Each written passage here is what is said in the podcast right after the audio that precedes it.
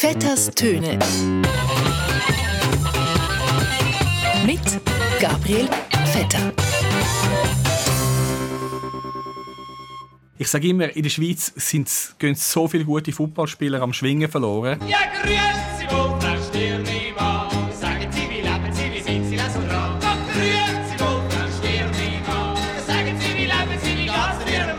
Finde du mega cool, solange beide Personen erwachsen sind. Ja, liebe Hörerinnen und Hörer von Radio SRF, grüezi wohl. Es ist Mitte Februar und in Luzern ist Fasnacht. Aber nicht nur in der Innerschweiz verkleidet man, äh, verkleidet man sich, nein, auch im Baselbiet. Besser gesagt, in Brattelen. Also Im Großen und Ganzen sind wir recht kulant. Ja, wie wir können vernehmen, haben sich die Organisatoren vom eidgenössischen Schwingfest im Brattelen vom vergangenen Sommer verkleidet. Und zwar das mal als gewiefte Geschäftsleute, obwohl sie eigentlich von Tuten und Blasen und Business eigentlich keine Ahnung haben. Ist nicht das erste Glas Wein, das Sie jetzt hier bekommen? Ist nicht das erste, nein. Aber geht noch eins. Fahren müssen Sie ja nicht mehr, Ich oder? muss nicht mehr fahren, nein, das Okay. ist organisiert. Es ESAF in Brattelen ist ein riesiger Publikumserfolg hat drei Tage bestes Wetter und reinste Sponsoren gehabt und trotzdem schreiben sie jetzt ein riesiges Defizit. Der, der schwert am schnellsten an dem Tag ist, äh, ist vorne und äh, bis jetzt haben andere es besser als uns gemacht. 3,8 Millionen Franken. Das Lustige daran, der OK-Präsident, der ehemalige Regierungsrat Thomas Weber von der SVP, ist für jetzt einmal der, der beim Kanton die hohle Hand macht. Er will jetzt eine halbe Million vom Kanton. Was interessant ist, weil die SVP Basel-Land gerade im letzten Jahr ja selber ein neues, sehr strenges Sozialhilfegesetz forciert hat, wo Leute, die auf Unterstützung angewiesen sind, zu mehr Selbstdisziplin in Sachen Finanzen soll motivieren Jetzt aber springt die öffentliche Hand ein. Man zahlt's aus der Steuerkasse. 500.000 Stutz hat man am Schwingfest zugesprochen. Man merkt also, wenn das nächste Mal eine alleinerziehende Frau in Basel-Land irgendwelche Unterstützung vom Kanton braucht, muss sie sich einfach in einem Schwingerhempel ins Sägmehl stellen und dann sollte sie den Kohle einfach überkommen. Wenn ich denke, gegenüber früher, wir einfach äh, geschneit nach Gefühl und Erfahrungswerten. Es hat es dann durch das auch gegeben, dass wir dann einfach sinnlos geschneit haben, oder? Apropos Fasnacht, eine Art Urknall hat es auch im Norden gegeben, in Deutschland. Und zwar in Hannover. Dort ist es im Ballett nämlich zu einem Eklat. Der Ballettdirektor in Hannover, der Marco Göke, hat eine Theaterkritikerin während der Pause mit ähm, Exkrement von seinem Hündeli Gustav beschmiert. Also die, der Stand der Ermittlungen ist im Moment so, dass ganz offensichtlich der Ballettchef Marco Göke in einer Auseinandersetzung mit der Kollegin Wiebke Hüster ihr Hundekot ins Gesicht gedrückt hat.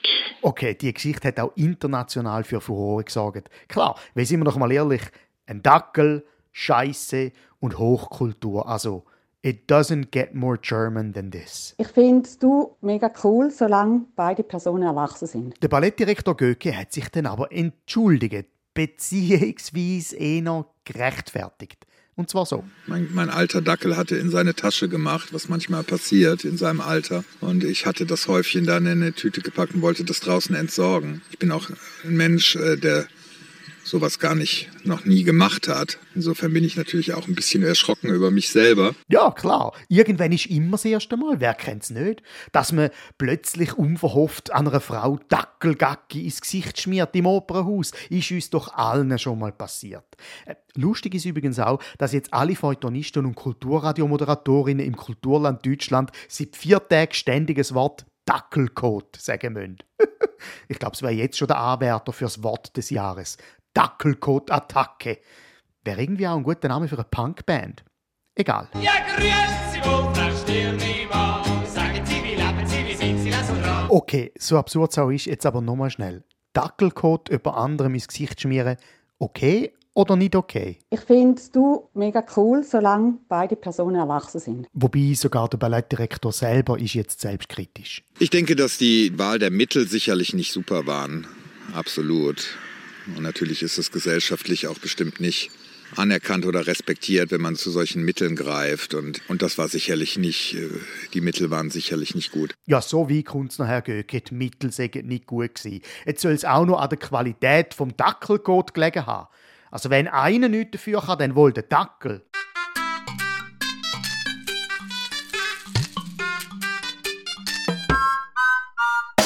Ich warte übrigens darauf, dass der Dackel am Sonntag an der Bildzeitung ein Exklusivinterview gibt. Jetzt redet der Dackel. Oder am Sonntagsblick.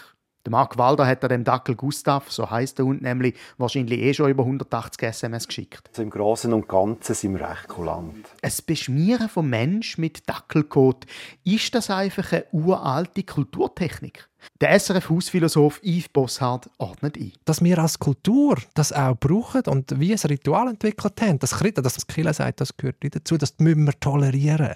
Und grundsätzlich ist die Idee, dass es so wie eine, eine Gegenwelt ist, eine verkehrte Welt, wo die Regeln von unserem Alltag und auch die Hierarchien und die Rollen mal wie einfach aufgelöst sind und ähm, alle Menschen gleich sind. Genau. Alle Menschen sind gleich. Hinter der Maske aus Hundegagel. Wir lernen also, für die einen ist eine Dackelkot-Attacke nichts anderes als Körperverletzung. Für die anderen ist es einfach ein am höchsten subventionierte Blackfacing der Welt. Und was haben wir sonst noch gelernt diese Woche? Ah ja, in den USA schiessen die Spionageballons vom Himmel ab noch und nöcher. Und in der Schweiz wird die SBB alle Bahnhöfe mit Überwachungskameras ausrüsten, wo sie Gesichtserkennungssoftware drin hat. Ich finde du mega cool, solange beide Personen erwachsen sind. Im HB Zürich übrigens hat die SBB die Gesichtserkennungsoffensive bereits gestartet. In der grossen Halle fliegt mit dem Engel von der Nike de Saint-Fall schon der erste große Spionageballon. Wenn man in die Tradition zurückschaut, woher das kommt, dann ist es immer ein Versuch von einem kontrollierten Kontrollverlust. Genau. Und in dem Sinn ein gutes Miteinander. Vetters Töne. Mit Gabriel Vetter.